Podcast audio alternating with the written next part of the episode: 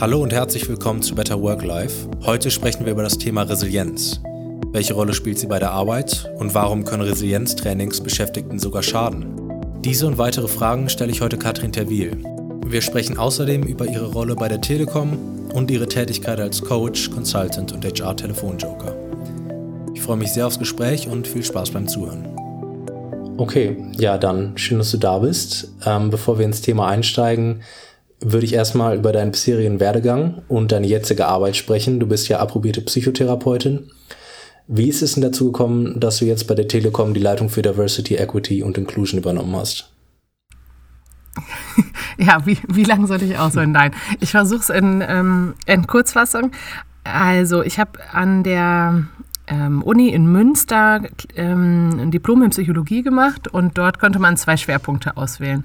Und ich habe ähm, Wirtschaftspsychologie und klinische Psychologie gemacht. Und ich glaube, da fing es eigentlich schon an ähm, mit dem Werdegang, nämlich mir hat beides total gut gefallen. Und ich konnte mich nicht entscheiden, was davon so meine Richtung werden sollte. Das war insofern selten, als dass also eigentlich äh, die klinischen PsychologInnen typischerweise finden, dass so Wirtschaftspsychologie ist, als wenn man für die Bösen arbeitet und seine Seele verkauft und ne, dem Kapit den Kapitalismus supportet.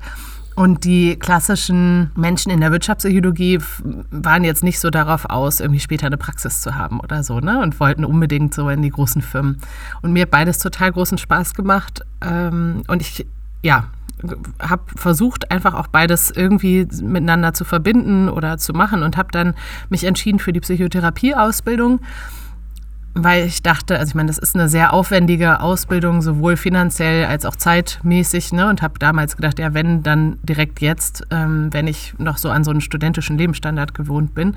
Und habe aber währenddessen immer auch mit Firmen gearbeitet, wenn ich konnte, Führungskräfte-Workshops gegeben, wenn ich Zeit dafür hatte, so Consulting-Aufträge gehabt, ähm, habe sogar mal einen Vorstand beraten, der von einem psychisch Erkrankten bedroht wurde. Ja, also jedenfalls habe ich so beides gleichzeitig gemacht, wobei natürlich der Schwerpunkt absolut auf der Psychotherapie lag, weil es, wie gesagt, sehr aufwendig.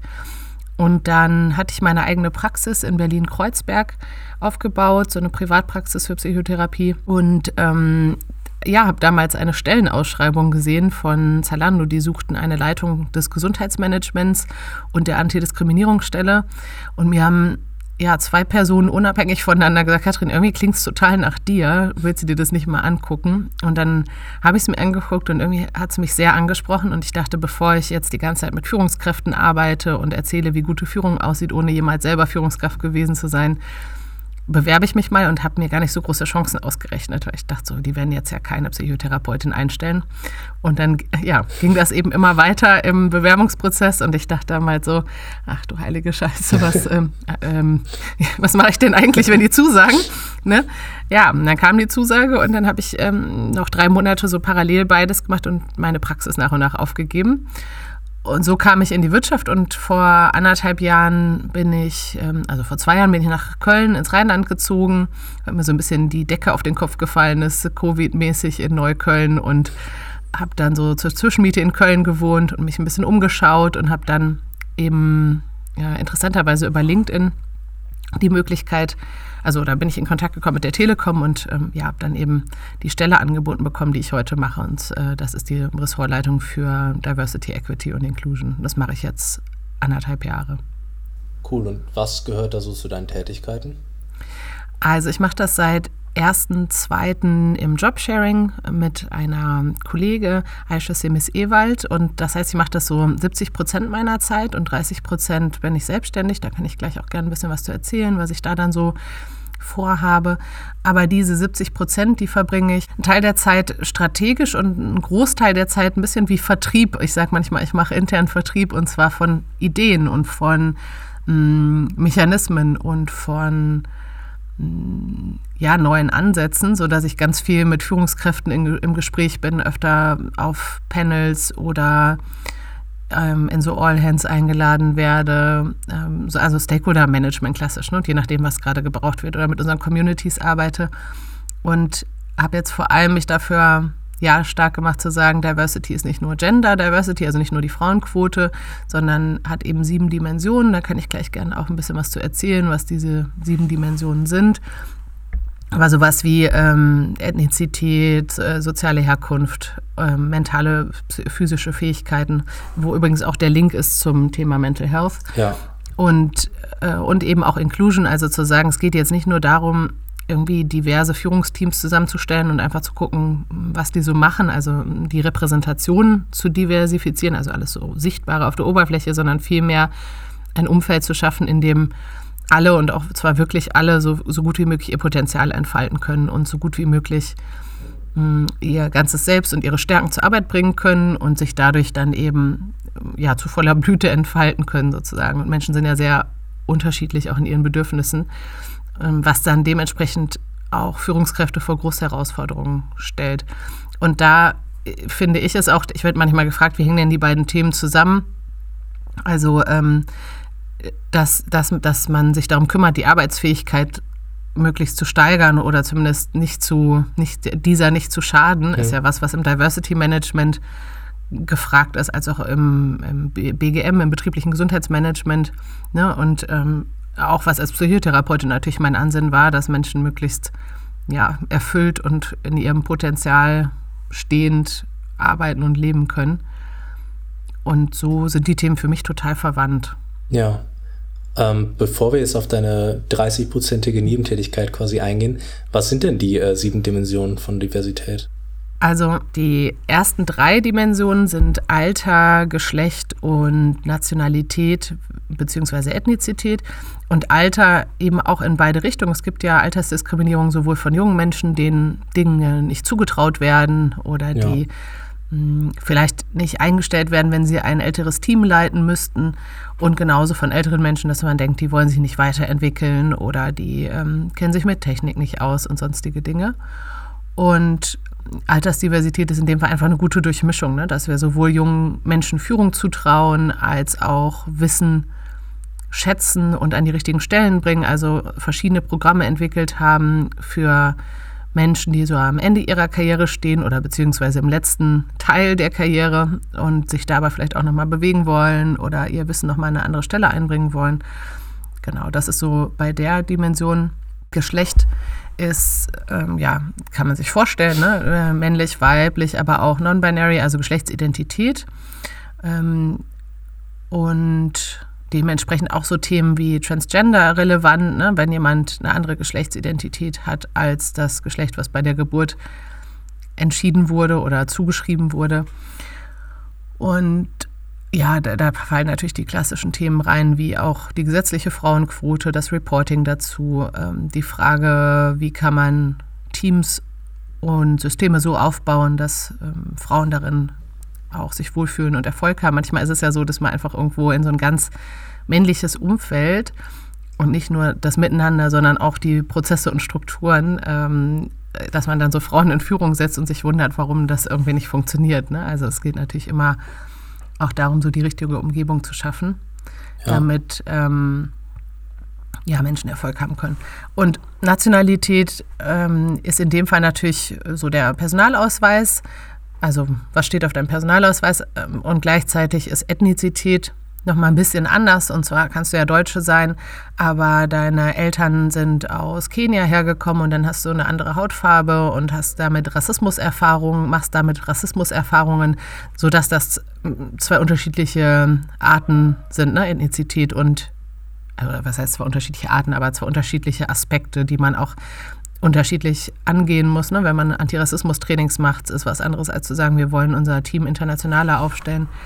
Ja, und dann eben ähm, Religion und Weltanschauung, mentale, physische Fähigkeiten, soziale Herkunft, das heißt so Bildung und finanzielle Herkunft, die Schicht oder die Klasse sozusagen, ähm, als auch die sexuelle Orientierung und wir haben sie bei der Telekom jetzt einfach dann äh, LGBTQI Plus genannt als Kategorie, um dort auch die Thema, Themen Transgender, Intersex und so weiter abzubilden.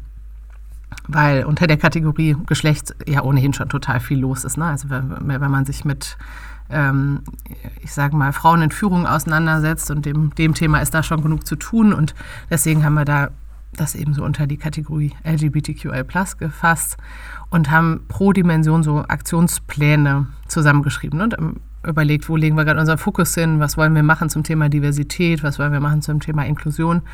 Und das ist jetzt eigentlich das, was ich da so vorantreibe mit meinem Team. Und da muss man dann auch sehr kreativ werden und sich überlegen, ne, wie transportieren wir die Message am besten, weil Diversity Management ist ja, ich sag mal, du musst, Menschen müssen irgendwie erstmal das Warum verstehen und die Zahlen dahinter und sowas wie Biases verstehen oder Geburtslotterie, Privilegien und gleichzeitig aber das irgendwie muss es auch das Herz erreichen, sonst äh, funktioniert das auch nicht. Ne? Wenn man da nur ein paar Zahlen zuliest, verändert man ja sein Verhalten nicht. Äh, ja, und dann gilt es eben immer wieder, sich zu fragen, mit welcher Methode erreichen wir das am besten. Cool, ähm, das ist tatsächlich ja echt sehr vielschichtig. Machst du denn auch das, also das Thema Diversität, beschäftigst du dich damit auch abseits der Telekom hauptsächlich oder machst du da was anderes? Genau, also da ähm, werde ich immer mal wieder angefragt, ob ich auf ein Panel kommen möchte oder eine Keynote geben möchte oder ein Training für Führungskräfte geben könnte. Und das sind dann meistens die Themen Diversity Management ähm, oder eben psychische Gesundheit. So, das sind, oder auch mal was, was eher mit meinem Lebenslauf zu tun hat, zum Beispiel so Mut oder ins kalte Wasser springen. Ich habe so ein paar ganz interessante Momente in meinem Lebenslauf, über die Menschen ganz gerne hören. Und mm, genau, jetzt biete ich ähm, seit eben Februar Coaching an für Führungskräfte in psychischen Krisen oder Identitätskrisen, weil ich meines Erachtens also sollte jemand zuhören, der ähm, da irgendwie eine andere, ein anderes Wissen hat, gerne Bescheid sagen. Aber soweit ich weiß, die einzige approbierte Psychotherapeutin bin, die selber leitende Angestellte war oder ist, also ne, Executive, ähm, jetzt nicht einfach Führungskraft irgendwo, sondern ähm, ja, ich weiß, ich weiß nicht, ob allen, die zuhören, der Unterschied bekannt ist, aber das sind dann eben so diese Top-Management-Funktionen in den größeren Konzernen. Und in der Kombination habe ich gedacht, bin ich ja eigentlich besonders ähm, gut ausgestattet dafür, Führungskräfte oder eben auch gerade Executives zu unterstützen, wenn die in Krisen stecken um nicht mit so einfachen Tipps und Tricks wie, ja, haben Sie schon mal drüber nachgedacht, sich den Kalender zu blocken oder ähm, können Sie nicht delegieren oder so, ne? sondern ja. eben, weil ich die Situation ja selber kenne, so dass ich jetzt, ähm, genau, so eine, ich habe es jetzt erstmal Safe Space Coaching getauft ähm, und guck mal, wohin sich das entwickelt. Aber das können natürlich auch so Sachen sein wie ein Coming Out oder ähm, jemand, der eigentlich mehr zu seiner eigenen Diversity stehen möchte und sagt, boah, ich ähm, habe eigentlich eine ADHS-Diagnose, aber habe das noch nie erzählt auf dem Arbeitsplatz und überlege, ob ich das mache oder so sonstige Dinge. Ne? Also so ein Rückenstärken, wenn man mm, mehr zu sich selber finden möchte oder zu sich selber stehen möchte. Ja, ja, also ich denke auch, das ist auf jeden Fall eine sehr gute Kombi. Und ich habe auch noch nicht davon gehört, dass es Leute gibt, die erst sogar als Psychotherapeutin tätig waren und dann nochmal so einen krassen Wechsel gemacht haben. Ähm, ich möchte heute mit dir über das Thema Resilienz, vor allem im Arbeitskontext, sprechen. Ähm, du hast dich damit ja auch schon beschäftigt. Ähm, und deswegen jetzt erstmal als erste Frage, was ist denn eigentlich Resilienz? Weil das hat ja auch ein bisschen was damit zu tun. Ja, Resilienz ist, ähm, ist was, was eigentlich aus der, ich glaube ursprünglich aus der Chemie kommt und was so eine Beschaffenheit von Oberflächen ähm, beschreibt, und zwar, ob man unter Druck, also wenn Druck auf irgendwas ausgeübt wird, sich das wieder zurückentwickelt, ne? Äh, in die eigentliche Form, also, einige, also widerstandsfähig ist und elastisch ist und eben äh, sozusagen wieder aufsteht, wenn es gedrückt wurde. Und wenn man das überträgt auf Menschen, bedeutet das, äh, welche Charaktereigenschaften und Tools tragen dazu bei, dass Menschen möglichst widerstandsfähig werden und äh, gut mit Druck umgehen können oder mit Trauma umgehen können. Ähm, es gab zum Beispiel auch Forschung, ganz viel, also es gab zum Beispiel viel Forschung dazu, welche Menschen haben den Holocaust überlebt und das ohne große psychische Folgen und warum eigentlich, weil viel schlimmere Dinge kann man ja nicht erleben.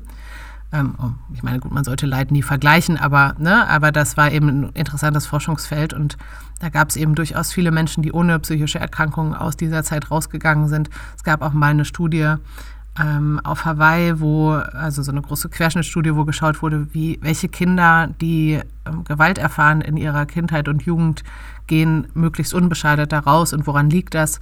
Und dann hat man eben so verschiedene Charaktereigenschaften gefunden, die ähm, die hilfreich sind. Und dieses ganze Konzept ähm, klingt natürlich total interessant für Firmen, die sich wünschen, dass ihre Mitarbeitenden äh, unter Stress nicht zusammenbrechen oder den gar nicht spüren.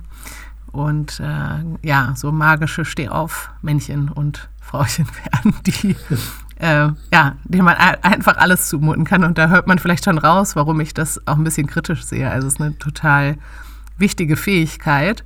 Ja. Ähm, aber wenn Firmen so Resilienztrainings anbieten, dann klingt es für mich manchmal so ein bisschen so wie, äh, zieht euch mal eine dickere Jacke an, dann können wir weiter so feste schlagen oder so. Ja, ja. Also ich finde, das, ähm, das, gerade wenn das jetzt von Unternehmen angeboten wird und, äh, und Menschen dazu motiviert werden und das nicht von sich selbst aus irgendwie tun und sagen, ich möchte an meiner Resilienz arbeiten, ähm, finde ich, hat das so einen Beigeschmack. Vor allem, weil Resilienz auch nur bedingt übbar oder lernbar ist. Das hat ganz viel auch damit zu tun, was, wie bin ich aufgewachsen und welche Tools, äh, also psychischen Tools, habe ich in der Kindheit beigebracht bekommen. Und vor allem auch hat mir als Kind jemand geglaubt, hatte ich Supporter.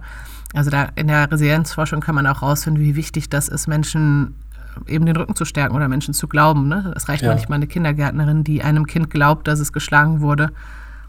Und äh, ist, aber ähm, genau, was ich daran eben kritisch sehe, ist, dass ein Unternehmen kann natürlich ähm, Angebote anbieten zur Verhaltensänderung oder Verhaltensreflexion, aber sollte ja mindestens genauso viel, wenn nicht mehr, sich fragen, welche systemischen Veränderungen müssen wir eigentlich ja, ja. Äh, vornehmen, damit es hier gar nicht so stressig ist. Ja. Ne, also, also neben der dickeren Jacke vielleicht auch, was würde, was wäre, was wäre, was wäre wär weniger heftig, ne? Was, ja, was können auch Menschen mit etwas weniger Resilienz aushalten?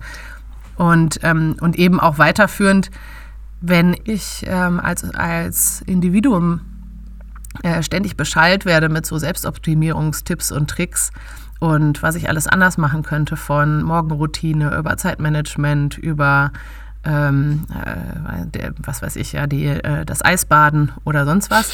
ähm, und dann, also don't get me wrong, ist alles auch nachgewiesenermaßen gut und richtig. Aber ähm, das der, der, Durchschnittsmensch schafft es ja nicht, diese Dinge umzusetzen und dem geht es dann eigentlich nur schlechter, weil er oder sie sich denkt, boah, selber bin ich ja irgendwie selber schuld. Ja, ich hätte ja einfach nicht mehr, mich, mich nur mehr reinhängen müssen, ich kriege das ja alles nicht umgesetzt, ich trottel und dann hat man damit auch sogar das Gegenteil erreicht. Dann sind Leute nicht resilienter, sondern einfach nur noch größer im Schuld- und Schamgefühl versunken. Ja, es ist, es ist lustig, dass du gerade sagst, weil gerade in so der letzten Woche habe ich sehr viel über dieses Eisbaden, kalte Duschen und äh, Atemübungen gelesen. Ähm, deswegen muss ich gerade so lachen. Ähm äh, äh, ich übrigens auch, ist total interessant. Also es lohnt sich, sich da rein zu, ähm, reinzuarbeiten. Ne? Also deswegen meine ich, äh, ja. nicht falsch verstehen, das ist wirklich nachgewiesenermaßen alles ähm, extrem hilfreich, auch bei verschiedenen psychischen Erkrankungen. Und das lohnt sich, Mitarbeitenden dazu was beizubringen, gar keine Frage. Also es ist auch super inspirierend ne? und das ist echt äh, total spannend, was, was man da inzwischen auch alles beweisen kann an Dingen, die man, oder was heißt beweisen kann, oder was man für Effekte man wissenschaftlich findet aber eben immer mit einer großen mh, hm, Vorsicht oder einem Bewusstsein darüber, dass ich als Unternehmen genauso viel Zeit darin, darin investieren sollte, wenn nicht sogar mehr, dafür zu sorgen, dass es bei mir gar nicht so stressig ist. Ja, ja auf jeden bevor Fall. ich andere darum bitte, irgendwie widerstandsfähiger zu werden. Ja, das, tatsächlich wäre meine nächste Frage auch ge äh, gewesen, du hattest es schon ein bisschen angeschnitten. Kann man denn so seine, die Resilienz stärken bzw. erlernen? Weil du meinst ja gerade, es ist nicht so einfach. Ja, also ich glaube schon, dass man auf einer Verhaltensebene bestimmte Bewältigungsmechanismen lernen kann äh, und bestimmte Erfahrungen machen kann oder inspiriert werden kann, ähm, umzudenken oder vielleicht echt so, ja, also ich sag mal, man muss ja auch erstmal was darüber lernen, dass Meditation zum Beispiel oder Atmung nachgewiesenermaßen mega wichtig ist, wenn man so über das periphere Nervensystem lernt oder über Cortisolspiegel und so. Also ich glaube, es gibt viel an Wissen, was Verhalten, das Potenzial hat, Verhalten zu ändern. So, das schon. Und gleichzeitig, wenn es so einfach wäre, dann hätten wir nicht so ein großes Problem mit psychischen Erkrankungen. Wenn man Menschen einfach nur sagen müsste, wie äh, man sich gesund verhält oder wie man gesund ist, dann äh, wäre es ja einfach. Ne? Also ja. dann, wenn es so einfach wäre, dann wäre es halt irgendwie auch einfach. Und das ist es eben nicht. Das weiß ja auch jeder und jede.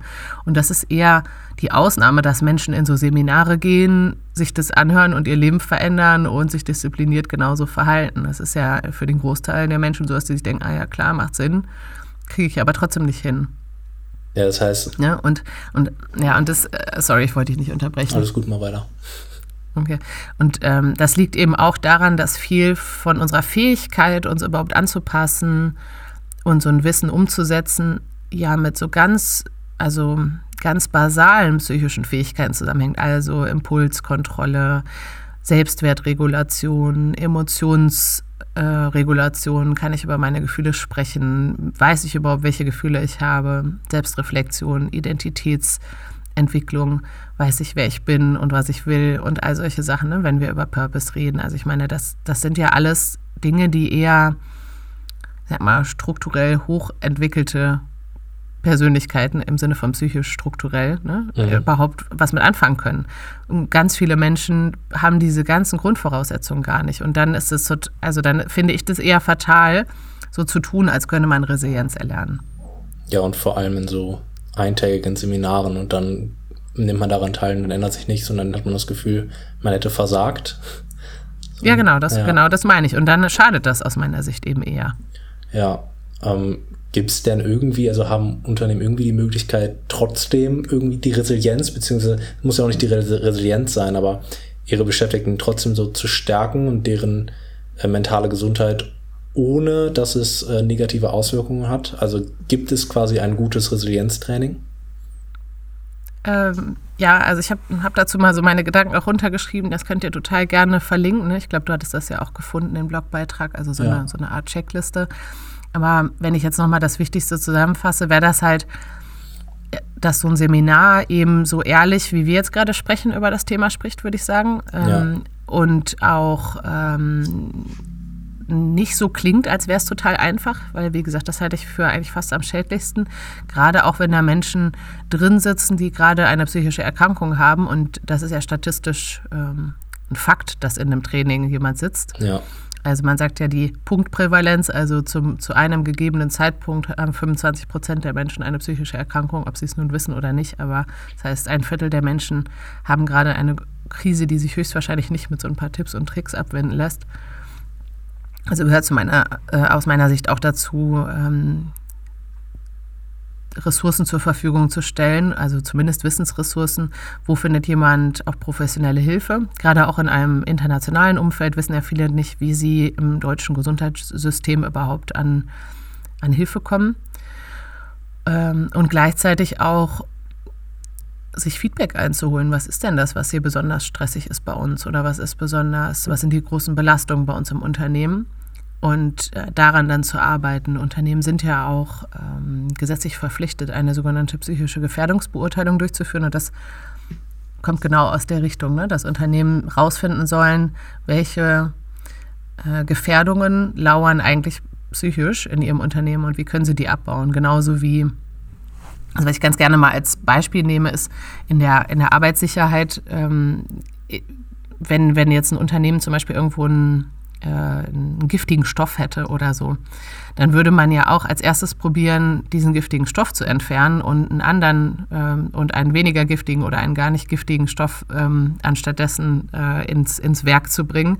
Wenn das nicht hilft, dann irgendwie eine räumliche Trennung und wenn das nicht hilft, eine Schutzkleidung und wenn das nicht hilft, dann der Umgang damit ne? und irgendwie Schichtsysteme und sonst was.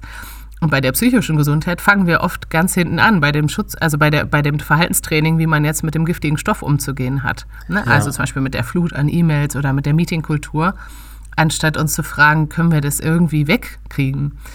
Und es laufen Menschen durchs Unternehmen, die werden dafür bezahlt, Stolperfallen auszuräumen, äh, also dass keine Kabel irgendwo unterm Tisch liegen oder äh, ja, dass es eben möglichst wenig Gefahren gibt dass man irgendwo ausrutschen kann. Und wer macht das eigentlich für die psychische Gesundheit? Und ne, ist die nicht eigentlich gerade in den Wissensberufen das viel höhere Gut noch oder das, was viel mehr gefährdet ist?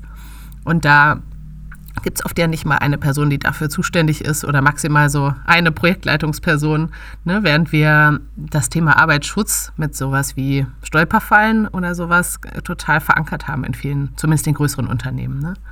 Ich finde, das ist eine richtig coole Metapher. Das, das erste Mal, dass ich die gehört habe. Ähm, und ich habe mir ehrlich gesagt auch nicht so Gedanken darüber gemacht. Ich habe irgendwie das Gefühl, dass selbst, also ich beschäftige mich selbst viel mit dem Thema mentale Gesundheit, aber selbst so mit diesen Stolperfallen, wie du es gerade meintest, und ob es irgendwelche Gift oder dass es giftige Stoffe im Büro gibt, sagen wir jetzt mal so, diese Metapher, habe ich auch noch nie so drüber nachgedacht. Ähm, und du hast halt vollkommen recht, dass man dann immer eher hinten ansetzt. Was hast du irgendwie aus Erfahrung so Beispiele, wie solche giftigen Stoffe für die mentale Gesundheit aussehen können? Ähm, ja, da gibt es in der Tat ähm, viel auch so arbeitspsychologische Forschung zu, was so klassische Belastungen sind. Also wenn man jetzt sich da mal so ein bisschen einlesen möchte, googelt man einfach nach so äh, Belastungsbeanspruchungsmodellen. Und ähm, das das kann zum Beispiel sein, wenn man wenig ähm, Einfluss hat auf darauf, wie man die Arbeit gestaltet. Also zum Beispiel Überstunden sind viel weniger schädlich, wenn ich selber entscheiden kann, wann in der Woche ich sie mache.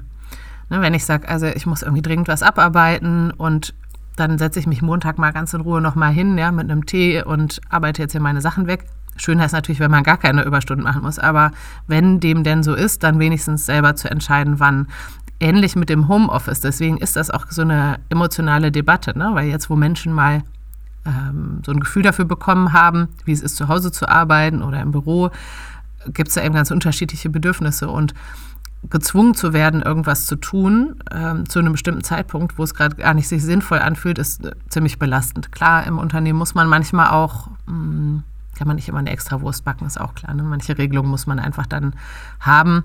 Äh, aber möglichst viel äh, auch von dem, was man jetzt irgendwie machen muss, zum Beispiel sowas wie zweimal die Woche ins Büro kommen und dafür aber selber entscheiden, wann, an welchen zwei Tagen. Ne? Oder der eine Tag ist festgelegt und der andere ist frei. Sowas sind klassische Belastungen. Dann die vielen verschiedenen Kommunikations Kommunikationskanäle, die es heutzutage gibt, die Meetingkultur, wie gesagt, die vielen E-Mails, schlechte Führung, ähm, dann, wenn man nicht weiß, wofür man arbeitet, also wenn man strategisch nicht verstanden hat, ne, so Micromanagement. Das hängt natürlich auch alles mit der Persönlichkeit zusammen. Es gibt auch Menschen, für die das total anstrengend ist, wenn sie in so einer hm, Unsicherheit arbeiten, die gerne genau vorgegeben bekommen, was sie wann zu tun haben. Das gibt es natürlich auch. Ähm, deswegen lohnt es sich durchaus ja auch in Teams mal so äh, Persönlichkeitstests zu machen oder Stärken, äh, Stärkenanalysen und so weiter und zu gucken, wer tickt da eigentlich wie.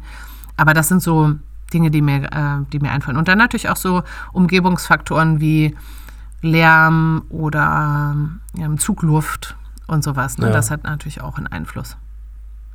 Ja, ich meine, es ist ein sehr komplexes Thema und es, ich merke schon, wahrscheinlich ist jedes Unternehmen halt ein komplett eigener Fall, wo man dann wirklich gucken muss, okay, wie kann man, sagen wir, schädliche Faktoren minimieren und wie kann man halt gesundheitsfördernde Strukturen etablieren. Hast du denn jetzt gerade für Sachen, die die gesund mentale Gesundheit fördern, irgendwelche Beispiele, die so einfach umzusetzen sind, die jetzt Unternehmen einfach machen können und das würde schon was verändern?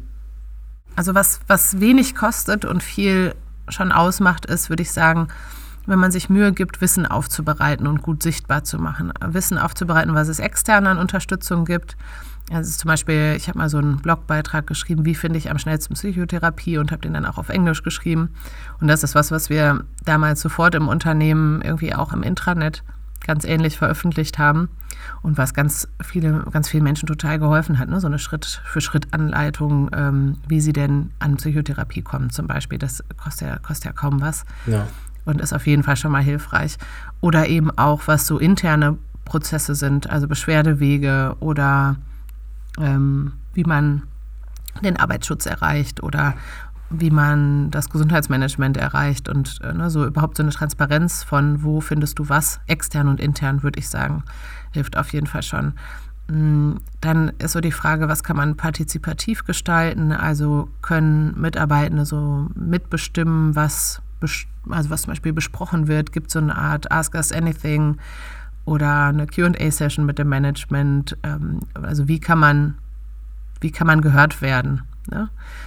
Und wenn zum Beispiel im Intranet kommuniziert wird, reagiert eigentlich jemand auf die Kommentare oder nicht? Oder wird da eher nur ein Weg kommuniziert, also in äh, Einbahnstraßenkommunikation? Und als Führungskraft ähm, würde ich sagen, es ist total lohnenswert, sich mit so Inclusive Leadership auseinanderzusetzen. Das kommt eben auch aus der Diversity-Richtung mit der Frage, wie kann ich so viele verschiedene Interessen und Bedürfnisse unter einen Hut bringen und ähm, dabei sich auch so mit den eigenen Privilegien auseinanderzusetzen. Ich mag das Wheel of Power oder Wheel of Privilege, ähm, das ist so eine, so eine Grafik, die findet man auch online, die ne, einfach mal so ein bisschen zu reflektieren, wo ähm, stehe ich eigentlich, also wo in der Geburtslotterie bin ich eigentlich geboren? Hatte ich da eher Glück oder eher Pech oder eher viele oder eher wenig Hürden und sich mal damit auseinandersetzen, äh, wie das Leben vielleicht gewesen wäre, wenn ich andere, also andere äh, demografische Eigenschaften gehabt hätte oder ein anderes Aussehen oder eine andere physische Fitness und wäre ich dann an der gleichen Stelle und warum nicht und kann ich irgendwie helfen, diese Hürden einzureißen. Ja, vielen Dank dir. Ich bin tatsächlich schon am Ende mit meinen Fragen. Du hast ja auch einen eigenen Podcast. Magst du vielleicht ein paar Worte darüber noch verlieren, worüber ihr da so spricht? Total gerne. Der heißt Deep Shit Talks und den mache ich mit der Tina Steckling. Das ist eine Kollegin von mir aus Berlin. Die ist Heilpraktikerin für Psychotherapie und hat eine eigene Praxis. Und gemeinsam sprechen wir jetzt seit, hm, das muss ich mal gerade überlegen, zwei Jahren in dem Podcast über so, ähm, gesellschaftskritische Themen, psychologische Themen am Arbeitsplatz, aber auch in der Psychotherapiepraxis, sodass ähm, das wirklich interessant ist für, ich würde sagen, Coaches, PsychotherapeutInnen, Menschen in Führungspositionen, Menschen in Entscheidungspositionen in Unternehmen, für PersonalerInnen.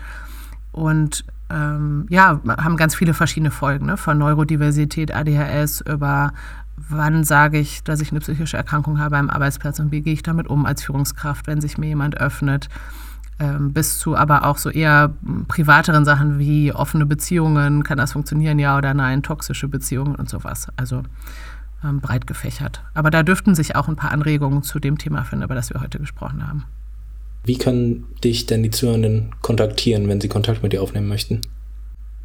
Ähm, per E-Mail oder einfach per LinkedIn. Am liebsten eigentlich so im Moment sogar über LinkedIn. Da ähm, habe ich gerade ja, oder baue ich gerade erstmal alles so um, dass es zu der neuen Tätigkeit passt oder neuen, meinem neuen Setup, ne? Dass ja. man da irgendwie möglichst verstehen kann, was ich so mache. Ist einmal so viel, dass das schwierig in ein paar Zeilen zu bringen ist. Und die Website ähm, ist das nächste, was dann folgt. Das heißt, auf LinkedIn hat man auf jeden Fall die aktuellsten Infos von mir. Und gleichzeitig äh, findet man auf meiner Homepage auch meine E-Mail-Adresse und gern einfach schreiben. Super. Okay, dann verlinke ich auch dein LinkedIn-Profil. Dann vielen Dank dir und vielleicht bis irgendwann bald mal. Ja, danke für die Einladung.